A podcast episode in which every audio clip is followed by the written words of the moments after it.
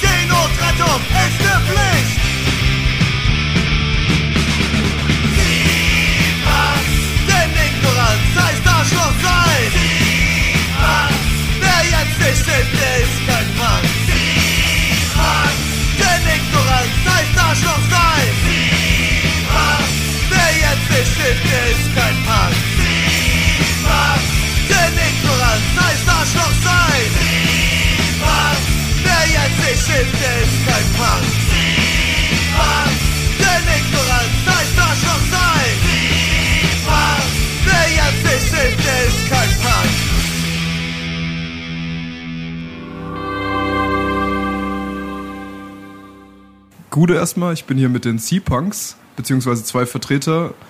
Ja, wollt ihr euch erstmal kurz vorstellen? Ich bin der Stefan. Und ich bin der Gerson. Gerson, wie und wann bist du mit deinen Brüdern auf die Idee gekommen, Sea-Punks zu gründen und ähm, ja, euch der Seenotrettung zu verschreiben? Ja, es war so vor gut zwei Jahren. Da haben wir dann, äh, wir wohnen mittlerweile alle relativ weit auseinander und machen dann so einmal im Jahr mit unserem Vater oder versuchen das ein verlängertes Wochenende zu machen. Dann haben wir an einem so einem Abend im Wohnmobil gesessen, Raphael hat gerade davon erzählt, dass er sich äh, selbstständig machen will und hat so das Schiff gezeigt, mit dem er das machen will. Also er ist Schiffsmechaniker und wollte dann damit so Dienstleistungen anbieten. Ja, irgendwie, das war so der Sommer, als die Geschichte mit der Sea-Watch 3 und Carola Rakete so präsent war. Und dieses Schiff sieht so auf den aller, allerersten Blick, wenn man schon zwei Bier getrunken hat, äh, so aus wie die Sea-Watch 3. Also im Prinzip äh, vorne ist halt äh, ein Aufbau drauf und hinten ist relativ viel Decksfläche. Das war so eine, eine schnelle Assoziation und dann hat irgendwie eins zum anderen geführt und wir haben da so rumgesponnen. Am nächsten Tag ähm, nüchtern war die Idee irgendwie immer noch ganz nett. Und Raphael hat dann angefangen, E-Mails zu schreiben an deutsche Seenotrettungsorganisationen und da hat sich dann Mission Lifeline zurückgemeldet und die Sache ging los. Und es ging sehr schnell, habe ich gehört. Ja, auf jeden Fall. Also von dem Abend, als wir da diesen, diese Schnapsidee hatten, bis zu dem Tag, äh, an dem wir das Schiff quasi aus dem Heimathafen zur ersten Werft überführt haben, sind zweieinhalb Monate nur vergangen. Also es war sehr, sehr schnell. Was war dann also der nächste Schritt, als ihr die Zusammenarbeit begonnen habt mit Mission Lifeline? Ja, genau. Also da ging es dann wirklich genau darum, dass wir dann uns zusammengesetzt haben, äh, taugt das Schiff, wir haben uns in Ruhe angeguckt ähm, und dann beschlossen, okay, es wird gekauft und wird jetzt umgebaut. Und Lifeline ist ja schon seit einigen Jahren in der Sache aktiv und hat dann natürlich auch ein riesen Portfolio an Menschen aus verschiedenen Fachbereichen, die dann da mit in die Werft gehen konnten und so. Genau, und dann wurde erstmal gebaut, sehr lange. In welchem Zustand war denn das Schiff am Anfang und was musstet ihr tun, um das für die Seenotrettung tauglich zu machen? Also es war so, der Zustand war okay, also es war quasi fahrbereit, aber man konnte natürlich auch einfach nicht alles sehen. Wir haben da irgendwie zwei, drei Tage auf dem Schiff verbracht, äh, die Maschine zum Laufen gebracht und irgendwie alles angeguckt. Haben wir schon gemerkt, okay, die Elektrik ist irgendwie so richtig verbastelt. Da hat irgendein Amateur dann viel, viel rumgespielt und das muss eigentlich alles neu gemacht werden. Das war dann irgendwie aber auch nur, ja, okay, das ist so in ein paar Monaten machbar. Und am Ende hat sich aber halt herausgestellt, dass es einfach immer mehr geworden ist. Also ursprünglich war eigentlich geplant, wir machen da hinten so einen Wetterschutz drauf, wo dann die Geflüchteten da sich draufsetzen können und dann vor Wind und Wetter geschützt sind und wo dann so ein RIP noch drauf kann, so ein Schlauchboot, mit dem wir dann quasi dann vom Schiff zu den äh, äh Schiffbrüchigen fahren und so weiter. Und dann fahren wir los, wenn wir das haben. Aber das war dann halt nur der erste Schritt, weil dann irgendwie auch im nächsten Schritt zufälligerweise genau dann sich das Verkehrsministerium gedacht hat, ändern wir doch mal die Schiffssicherheitsverordnung. Der gute alte Andi Scheuer, ne? Ja, genau. Das, das war auch irgendwie für Stefan und mich so besonders lustig. Erst machst du zwei Jahre lang Radverkehr. Der Typ macht einfach nur Stress. und dann denkst du, okay, war jetzt aber auch genug Radverkehr und Andi Scheuer und dann machst du das nächste Ding und dann kommt schon wieder äh, Andi Scheuer. Ja, genau, das war halt, ähm, dann war erstmal klar, das muss irgendwie so umgebaut werden, dass es Regularien entspricht, für die es nie gebaut worden ist. Dann wurde das alles gemacht und dann hat halt äh, der, ich weiß gar nicht welches Gericht das war. Das Verwaltungsgericht, Oberverwaltungsgericht, ne? glaube ich. Genau, der einfach gesagt, ja, leider war das, was ihr da fabriziert habt, europarechtswidrig, also wie das Gesetz zustande gekommen ist. Auch wieder typisch Andi Scheuer, also Formfehler. Nicht mal inhaltlich was falsch gemacht, wobei das ja dann moralisch nochmal eine ganz andere Geschichte ist. Aber äh, ja, genau, und dann so gemerkt, ja, es ist halt richtig, richtig viel Zeit und Geld da reingeflossen, und du brauchst es auf einmal doch nicht mehr. Und dann war aber klar, es ist jetzt auch Quatsch, das einfach sein zu lassen. Dann musst du es halt bis zum Ende durchziehen, weil es kann ja sein, es war ja nur ein Verfahrensfehler, dass sie in einem halben Jahr dann das Gesetz doch einführen und du dann doch wieder alle Regularien erfüllen musst. Und so hat es dann am Ende ja, fast ja, ein und ein Dreivierteljahr, glaube ich, gedauert, dann, bis es fertig war. Das andere Ding war ja auch, da sind ja Installationen gemacht worden, ähm, die dann hinterher wieder raus mussten. Ja, ähm, ich kann mich erinnern, dass wir, dass wir Kabel gezogen haben ohne Ende und auf einmal hieß es, äh, ja, nee, aber die Kabel können wir nicht verwenden. Ähm, so, dann haben wir. Das war dieses Brandschutzthema. Das war dieses Brandschutzthema, genau. Ich glaube, da haben wir, da haben wir, da haben wir einen Kilometer Kabel wieder rausgerissen. Ähm, boah, das war schrecklich. Das waren zwei Tage wirklich nur an Kabeln rupfen. Und ja, da waren viele Sachen. Ich glaube, die Fenster mussten alle raus oder mussten Schlagklappen kriegen. Ja, genau. Und dann ähm, die, die Feuerlöschanlage musste äh, richtig fertig, musste ja. komplett neu gemacht haben, weil sie halt nicht das entsprechende Zertifikat dann Richtig, hat. genau. Da ging es eigentlich nur um Aufkleber. Die halt genau die Feuerlöschanlage nicht hatte. Die war ansonsten von der Leistung her ähnlich, hat auf jeden Fall getaugt und war richtig bemessen. Aber sie hatte halt den einzelnen Aufkleber nicht. Und äh, so Zeug, was ultra frustrierend. Vor allem, wenn du da schon, hm, weiß ich nicht, wie lange war man da schon beschäftigt? Bestimmt schon ein Jahr? Ja. Bestimmt schon gut ein Jahr. Und es ist dann super frustrierend, wenn da halt schon so viel Liebe reingeflossen ist und du eigentlich denkst, na, eigentlich können wir gleich losfahren.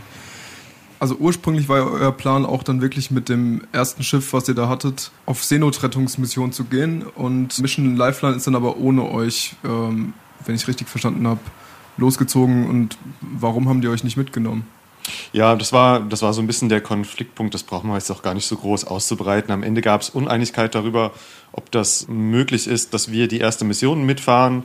Wir waren ganz klar der Überzeugung, dass das geht. Lifeline war der Überzeugung, dass wir da ähm, zu wenig Erfahrung in der Seenotrettung haben und war deswegen der Meinung, dass sie das ausschließen, haben das vor allem, und das, das war nicht mal so eine Sachentscheidung, weil man kann da ja, das kann man ja so sehen und da kann man sich ja auch einigen, die haben es halt einseitig entschieden und das fanden wir irgendwie ziemlich blöd in dieser Zusammenarbeit und deswegen haben wir dann halt alleine weitergemacht. Und wie ging es dann weiter für euch? Ja, das war auf jeden Fall jetzt mal dann eine harte Neuorientierungsphase, weil natürlich irgendwie an dem Punkt so ein bisschen dieses Schiff, ich meine, wir haben das entdeckt, so es ist auf jeden Fall Identität des Vereins so ein bisschen verloren gegangen, auf jeden Fall. Es war, war auf jeden Fall eine richtig harte Nummer. Ich habe mit Raphael da am, äh, im Hafen gesessen und wir haben halt geheult, als wir dann nach der Probefahrt, die quasi das allerletzte sein sollte, bevor das Ding auf Mission geht und wir wussten, das war unser letzter Moment auf dem Schiff. Es war schon echt übel, dann haben wir erstmal die Geschichte mit dem Container gemacht. Haben wir so einen, so einen Duschcontainer ähm, gebaut, der dann auch für den Einsatz an den europäischen Außengrenzen gedacht war, für, für Camps, eher für informelle Camps. Das war dann auch nochmal eine schwierige Geschichte, weil das oft mit Behörden und so weiter schwierig ist, dass sowas überhaupt irgendwo stehen darf. Der ist inzwischen in Thessaloniki. Ja, und dann hat sich aber auch schon herausgestellt, dass wir uns sehr, sehr einig waren, dass das mit der Seenotrettung schon unser Hauptding ist und dann haben wir im Sommer oder über den Sommer hinweg geplant, wie wir das denn angehen wollen, wieder ein Schiff zu kriegen und das auf eigene Faust zu machen. Das war dann 2021 schon oder 20? Nee, 21. Okay. Genau.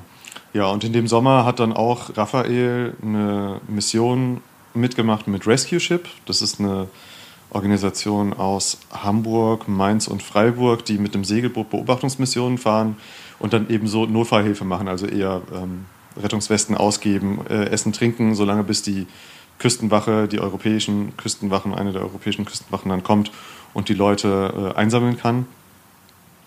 Genau, und dann äh, ging es dann los mit unserer Spendenkampagne jetzt im Herbst. Ähm, noch kurz zu dieser Aktion, bei der Raphael dabei war. Ich habe gesehen, da gibt es auch vom SWR einen Film darüber. Mhm. Mich würde mal interessieren, was er euch so erzählt hat, was er alles erlebt hat und wie er damit auch umgeht, weil was ich gesehen habe in der Doku war schon sehr hart. Also Raphael hat es, glaube ich, zumindest an der Stelle, weil das nicht immer so ist, mit den Kindern einfach ziemlich umgehauen. Also gerade wenn du halt selber Kinder hast, ist es so ein Ding, da sind Leute, die haben so eine große Not, dass sie mit einem Säugling auf ein überfülltes Schlauchboot steigen in dem Wissen, dass die Wahrscheinlichkeit zu sterben extrem hoch ist. Es ist nicht so, dass die Leute glauben, ja, easy, nach zehn Meilen äh, kommt, da, kommt da irgendwie die Sea-Watch 3 und ich kann da drauf und dann mache ich meine Kreuzfahrt nach Europa, sondern die wissen, dass die sterben können. Die meisten von denen können noch nicht mal schwimmen. Und das ist, glaube ich, und dann noch zu sehen, dass die Not so groß ist, dass sie hochschwanger oder mit Säuglingen da drauf gehen, ist halt schon richtig krass. Ja, was ich auch sehr bestürzend fand, ist, dass die Küstenwache von den Ländern, die da so in der Nähe waren, erstmal sehr, sehr lange auf sich haben warten lassen. Also die haben schon gewusst, dass da Menschen sind, auch in Not und ja. erstmal eine ganze Nacht durchwarten lassen. Gut, die stimmen sich auch, also Italien und Malta sind ja die, die, die Hauptanrainerstaaten, ähm, die stimmen sich auch untereinander ab und ich kann mir auch gut vorstellen, dass sie sich im Hintergrund fetzen, wer jetzt darf und wer nicht. Oder wer möchte und wer nicht eher. Oder wer muss und wer nicht. Ja, ist sogar so, also Malta macht im Normalfall einfach gar nichts. Die Italiener sind ja die einzigen, die überhaupt irgendwas machen. Und das ist ja auch schon so, äh, das, da ist halt so ein komplettes Land, was einen großen Teil dieses zentralen Mittelmeers zuständig ist für diese, für diese Seenotrettung in dem Bereich. Und die machen einfach gar nichts. Die reagieren nicht auf Notrufe, egal was du dort machst. Und die Italiener, also muss man ja schon sagen, die machen wenigstens irgendwas, aber wie sie es machen, ist halt auch. Und auch diese Schikane, das hat man teilweise im Film gar nicht gesehen, das haben wir dann so mitgekriegt, ja. wo die dann so, dann kommen die hin und dann holen die mal zwei Leute ab. Die haben da ein Boot, das doppelt so groß ist wie dieses Segelboot und die könnten locker alle Leute mitnehmen, die da gerade so kotzend über der Reling hängen oder so und nehmen halt zwei Leute mit und dann kommen sie halt zehn Stunden später nochmal, nehmen nochmal zwei Leute mit und ziehen das so über zwei oder drei Tage und alle waren einfach komplett durch. Ja, wie ist denn aktuell die Lage im Mittelmeer und wie schätzt ihr die Handlungen der EU vor Ort ein? Der Fluchtdruck ist ganz offensichtlich größer geworden, hat man in den letzten zwei Jahren wieder gemerkt und auch gerade im letzten Jahr. Und äh, gleichzeitig dann eben auch der Druck aus der EU über Frontex und eben die Finanzierung der sogenannten libyschen Küstenwache ähm, auch eben extrem entsprechend höher. Also es sind, da gibt es Zahlen von bis zu 1000 Leute, die da pro Tag wirklich zurück, also über Pushbacks zurück nach Libyen gebracht werden. Also das ist eine unglaublich hohe Zahl an, an Leuten, die da ähm, daran gehindert werden. Du hast eben das Wort Pushback benutzt. Das wurde ja kürzlich zum Unwort des Jahres gekürt. Ähm, ja. Wollte noch mal kurz erklären, was mit dem Wort gemeint ist. Also ein Pushback ist eine Rückführung von Menschen, die über die europäischen Grenzen kommen. Das Ding ist, sobald die die Grenze überschritten haben, haben die ein Recht auf einen Asylantrag. Und wenn sie zurückgeschoben werden, ohne einen Asylantrag gestellt zu haben, dann nennt man das Pushback und ist rechtswidrig. Ähm, wir sehen aber, dass das immer wieder passiert durch die sogenannte libysche Küstenwache, die in den europäischen SAR-Zonen Menschen zurückführt, obwohl die da eigentlich erstmal gar nichts verloren haben. Dazu muss man ja auch erstmal wissen, dass äh, Libyen ja ein Bürgerkriegsland ist. Ne? Und Richtig. was ist das für eine Küstenwache? Also warum nennst du die so genannt? Magst du das erklären? Wir sprechen immer von der sogenannten libyschen Küstenwache, weil sie nicht in dem Sinne eine Küstenwache ist, wie eben in demokratischen Staaten das organisiert ist, eine, eine Küstenwache, die einen Regierungsauftrag hat und quasi für die Einhaltung von Gesetzen im Rahmen von Zoll und sonst irgendwelchen Dingen oder Sicherheitsfragen dann eingesetzt wird. Und noch dazu kommt, dass sie eben von außen finanziert wird. So salopp gesagt sind es einfach Söldner, die von europäischen Staaten mit Waffen ausgestattet und mit Geld finanziert werden, die dafür sorgen, dass Menschen nicht aus Libyen rauskommen, sondern bei jedem Versuch eben einfach zurückgedrängt werden. Und deswegen, also es hat nichts mit den Aufgaben einer Küstenwache zu tun. Ähm, und deswegen sogenannte Küstenwache. Was denkt ihr, wie kann den Menschen, die jetzt im Mittelmeer in Seenot geraten, am besten geholfen werden? Ja, zum, zuallererst muss man die mal retten. Das heißt, man disembarkt die auf ein größeres Schiff. Ähm, da die Menschen auf der Flucht sind, sobald sie es über die europäische Grenze geschafft haben, müssen sie auch nach Europa dann gebracht werden ähm, und müssen da dann ein ordentliches äh, Asylverfahren erleben. Eigentlich wäre es so einfach in wenigen Worten. Aber Asyl zu beantragen ist dann wahrscheinlich nicht so einfach. Genau, also ähm, auch Asyl zu bekommen ähm, ist dann nochmal ein anderes Thema. Aber es hat jeder ein Recht, einen Asylantrag zu stellen und dafür muss er ja per se schon mal ans Festland. Ja. Und äh, darf dann nicht einfach zurückgelassen werden. Das, das geht nicht. Und das ist ja das, was Anni letztens so gut erklärt hat in dem Video. Ne? Richtig, genau. Ähm, ja, wenn euch das Rechtliche dahinter noch interessiert, wenn ihr ein bisschen tiefer reingehen wollt, könnt ihr mal bei unserem Insta-Kanal vorbeischauen oder Facebook oder so. Ähm, unsere Anni, die ist Rechtlerin und erklärt die Hintergründe da ziemlich gut. Und ihr Seapunks, ihr sucht jetzt nach weiteren geeigneten Schiffen, ja. um halt mehr Menschen retten zu können. Genau, wir haben uns jetzt zwei angeschaut. Die Spendenkampagne ist durch. Wir haben jetzt äh, ein Budget, das auch gar nicht so klein ist. Ähm, wir haben uns jetzt zwei Schiffe angeschaut. Bei dem ersten ähm, in Spanien war das? In Spanien. Das sah im Katalog schön aus. Dann sind wir da hingekommen und haben gemerkt, na, ist jetzt doch nicht so schön. Ist halt am Ende wie Gebrauchtwagen kaufen. Ne? Ähm, du guckst dir das an und siehst, äh, nee, glaube ich, möchte ich doch nicht, passt nicht für uns, ist zu viel Arbeit, ist verbastelt, ist keine Ahnung was.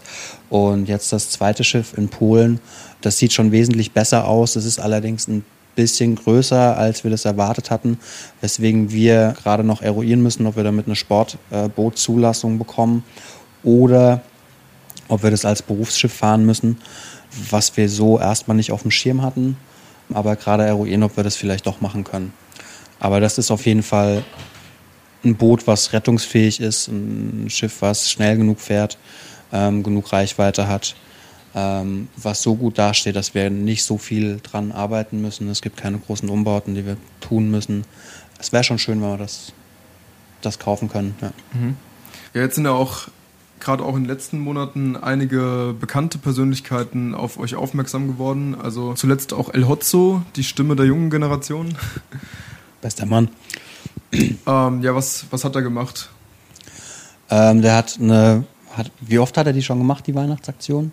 Die Weihnachtsaktion ich habe sie letztes. Mal, aber so insgesamt ist, glaube ich, die dritte Spendenaktion gewesen. Genau, also der hat eine Spendenaktion gemacht, wo er ähm, mehrere Organisationen bedenkt und kriegt da richtig ordentlich Kohle zusammen. Und diesmal hat er auch uns bedacht, was natürlich ein sehr feiner Zug von ihm ist was uns auch tatsächlich einen ordentlichen Batzen Geld spendiert hat, den wir nicht haben einwerben müssen, weil ich weiß nicht, ob ihr unsere Kampagne seit Ende letzten Jahres mitbekommen habt. Man ballert halt unglaublich viel Content, den wir halt selbst mit nur knapp 20 Leuten machen in unserer Freizeit und da versuchen, so einen professionellen Job wie möglich zu machen. Das braucht schon unendlich viel Arbeit und Effort, der da drin steckt. Und wenn dann jemand wie Hotzo kommt und sagt, pass mal auf, ich krieg wahrscheinlich ein bisschen Geld zusammen, könnt ihr haben. Ich finde gut, was ihr macht. Dann ist das schon ziemlich geil. Ja. ja. Können wir uns auch an der Stelle nochmal recht herzlich bei Sebastian bedanken. Das ist schon das zweite Mal, dass wir äh, mit ihm zu tun haben. Wir hatten im Sommer, vergangenen Sommer, mal eine, ähm, eine offene Internetveranstaltung.